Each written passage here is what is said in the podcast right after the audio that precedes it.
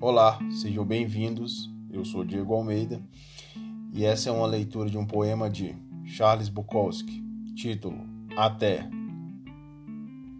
Nós temos que viver com a perda e talvez jogar com uma mão de cartas ruins. E nós sabemos o tempo todo qual é o placar. Nós o suportamos como Hemingway ou descartamos como Camus. Mas nós sabemos, nós sabemos. É assim que funciona e damos corda no relógio e esperamos pela madrugada ou o parque de diversões, um sanduíche ou o lixeiro. Nós vivemos com isso e vivemos com isso até morrermos. Fim do poema.